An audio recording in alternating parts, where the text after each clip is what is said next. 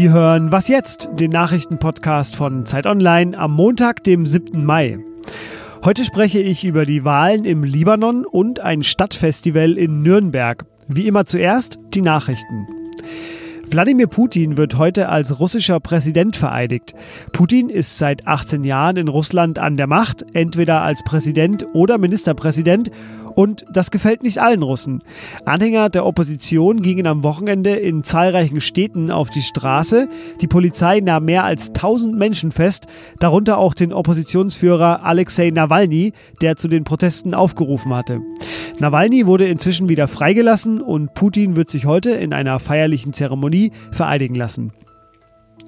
Zum ersten Mal seit neun Jahren haben die Libanesen am Sonntag ein neues Parlament gewählt.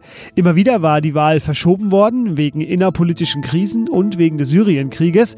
Heute aber soll das Ergebnis bekannt gegeben werden. Einige Beobachter halten es für möglich, dass die Partei und Miliz Hisbollah mehr Sitze bekommen könnte, weil ein neues Wahlgesetz kleinere Parteien begünstigt. Andere erwarten hingegen keine großen Änderungen. In dem multikonfessionellen Land gehen traditionell die Hälfte der der Sitze an Christen und die andere an Muslime. Redaktionsschluss für diesen Podcast ist 5 Uhr.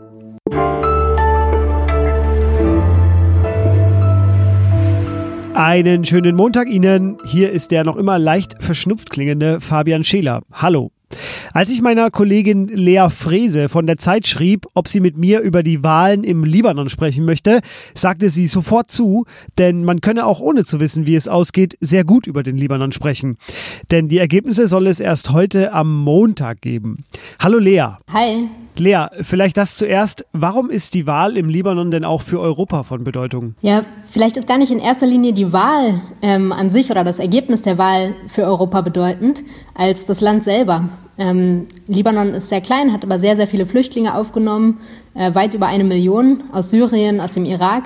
Und Europa hat ein großes Interesse daran, äh, dass Libanon stabil bleibt und die Wahlen sind praktisch so ein kleines Extra. Man arbeitet natürlich lieber mit einem Land zusammen, das eine legitime gewählte Regierung hat. Jetzt leben im Land ja selber Christen, Sunniten, Schiiten. Also es ist, glaube ich, nicht ganz einfach, das Land stabil zu halten. Wie muss ich mir denn das bei der Wahl jetzt vorstellen? Wählt da jede Konfession ihren Kandidaten, also zum Beispiel die Sunniten, den amtierenden Ministerpräsidenten Saad al-Hariri, äh, der ist ja auch Sunnit. Ja, das System im Libanon ähm, ist tatsächlich ein ganz besonderes. Im Parlament sind nämlich immer immer eine bestimmte Anzahl von Sitzen für jede Konfession reserviert.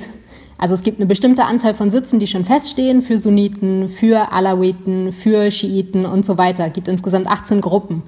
Das heißt, bei der Wahl jetzt wählen tatsächlich ähm, Sunniten in der Regel sunnitische Kandidaten, Schiiten, schiitische und so weiter.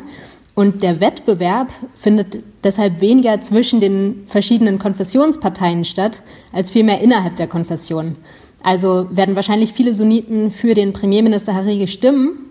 Aber ähm, der ist tatsächlich ein bisschen unter Druck geraten jetzt und es werden, werden wahrscheinlich andere sunnitische Parteien besser abschneiden als bei der letzten Wahl. Jetzt bist du ja schon zehn Tage vor Ort, du reist durchs Land.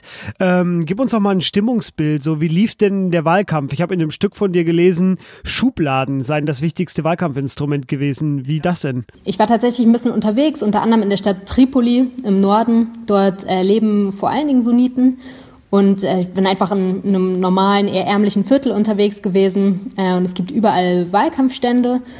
Und ich bin reingegangen und äh, saß dann ein bisschen und wir haben uns ein bisschen unterhalten mit dem Wahlkampfhelfer. Und es kamen dann immer ab und an mal so Leute rein und legten ihm äh, Zettel auf den Tisch. Und er guckte sich die immer an und dann hat er die in der Schublade gelegt. Und es stellte sich raus, die Leute brachten Arztrechnungen oder Rechnungen aus der Apotheke oder vom Krankenhaus. Ähm, und das Ganze funktioniert so, dass wenn man sich einer bestimmten Partei anschließt, in dem Fall war das Hariris Partei, dass äh, die ja eigentlich die Leute äh, dafür bezahlt, dass sie sie wählen. Und in diesem Fall, weil das illegal ist, dass man Leuten einfach direkt Geld in die Hand drückt, ähm, begleichen die oft einfach Rechnungen für die Leute. Und Arztkosten sind hier ein großer Faktor, deshalb bringen viele Leute halt äh, Arztrechnungen. Und dort vor Ort war es dann so, der, der war auch ganz offen, sagte dann so, ja, auch so 200 Dollar ungefähr pro Person geben wir aus. Ähm, insgesamt die Stimmung hier äh, es gibt so eine bestimmte Schizophrenie. Ich glaube, jeden, den man fragt, sagt, es wird sich nach der Wahl sowieso nichts ändern. Die Leute haben wenig Hoffnung darauf, dass irgendwas besser wird im Land. Und trotzdem wird extrem viel Wahlkampf gemacht. Also das Land ist voller Plakate, die Kandidaten geben Hunderte von Dollar aus ähm, pro, Kandidat, äh, pro, pro Wählerstimme. Es geht irgendwie viel mehr darum, dass die Kandidaten so ihre eigene Basis ähm, für sich behalten und pflegen und allen anderen zeigen können, guck mal, so und so viele Wähler haben wir, wir haben also Macht. Jetzt hast du schon ein paar Themen angerissen, ähm, was die Menschen im Libanon so umtreibt. Gibt es denn so ein Thema, was die Menschen am meisten beschäftigt gerade? Lustigerweise ist, glaube ich, alles, was die Menschen wirklich beschäftigt, in diesem Wahlkampf überhaupt kein Thema. Ähm, es gibt sehr viele Probleme im Alltag, ähm, zum Beispiel keine regelmäßige Stromversorgung, sehr schlechtes Internet, ähm, große Probleme mit der Müllabfuhr. Aber diese Themen werden im Wahlkampf überhaupt nicht angesprochen, beziehungsweise es gibt keine Pläne dafür. Die Leute sagen, äh, die Kandidaten sagen, wir werden irgendwas machen, das den Strom besser macht, aber niemand hat einen konkreten Vorschlag. Ja, wir haben es trotz der Verbindungsprobleme und offensichtlich ja auch eins der Themen im Wahlkampf äh, geschafft, dieses Gespräch zustande zu bekommen. Das war Lea Frese. Sie beobachtet seit zehn Tagen vor Ort für die Zeit die Wahlen im Libanon. Lea, vielen Dank dir nach Beirut. Danke auch.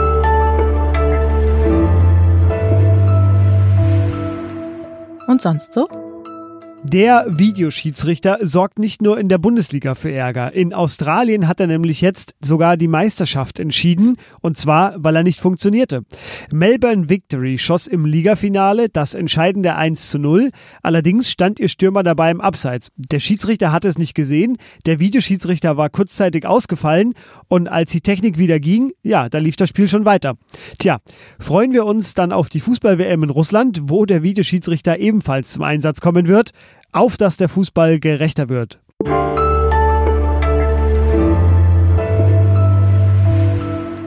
Fast 70 Prozent der Deutschen wohnen in Städten, die weniger als 100.000 Einwohner haben. Dort läuft man sich über den Weg, man trifft sich in Vereinen, auf Festen oder man hat beruflich miteinander zu tun.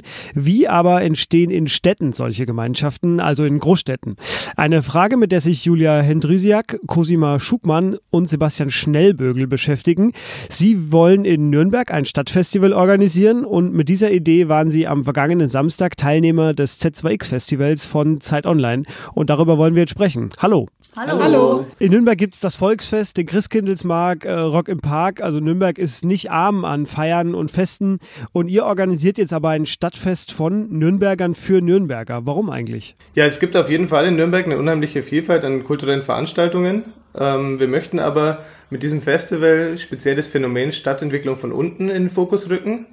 Was ist Stadtentwicklung von unten? Da geht es darum, ähm, dass äh, wir Projekte sammeln, bei denen Bürger sich urbane Räume aneignen, um gewissen Bedürfnissen oder Problemen ähm, entgegenzukommen. Und wir möchten damit alle ansprechen, die größere gesellschaftliche Transformationsprozesse anstoßen möchten. Und die Menschen sind bei unserem Festival eingeladen, eben das als Plattform zu nutzen, um sich mit verschiedenen Ideen und Lebensentwürfen zu präsentieren, damit auch eine Auseinandersetzung ähm, stattfindet. Und am Ende ähm, wünschen wir uns eine Stadtgesellschaft, die sehr vielfältig ist, in der viele Lebensentwürfe präsentiert werden. Jetzt dauert euer Festival ja vom 15. Mai bis zum 3. Juni, also mehr als zwei Wochen. Was erwartet die Leute denn da und was erhofft ihr euch? Ähm, wir haben im Vorfeld Recherche betrieben und äh, Projekte in Nürnberg, bestehende Projekte eingeladen, ähm, am Festival sich zu präsentieren in verschiedenen Formaten. Ähm, es wird jetzt in diesen 20 Festivaltagen über 45 Veranstaltungen an 25 verschiedenen Orten im gesamten Stadtgebiet geben.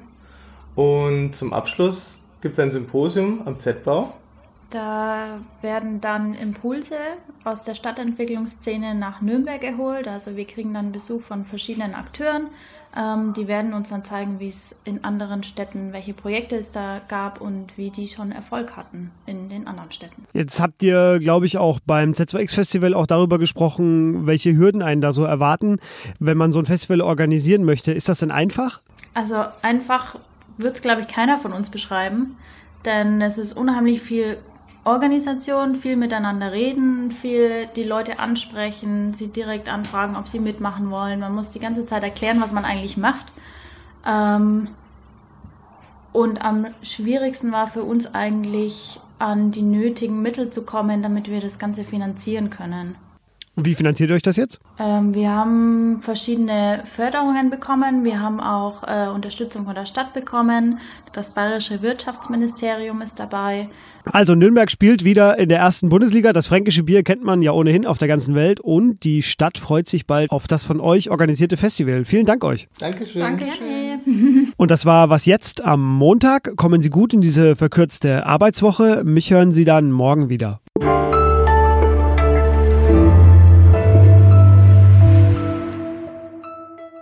Wie hat es euch denn beim Z2X Festival gefallen? Super, es war sehr spannend. Ähm, Wir waren ja teilweise schon das zweite Mal dabei und wussten schon grob, was uns erwartet.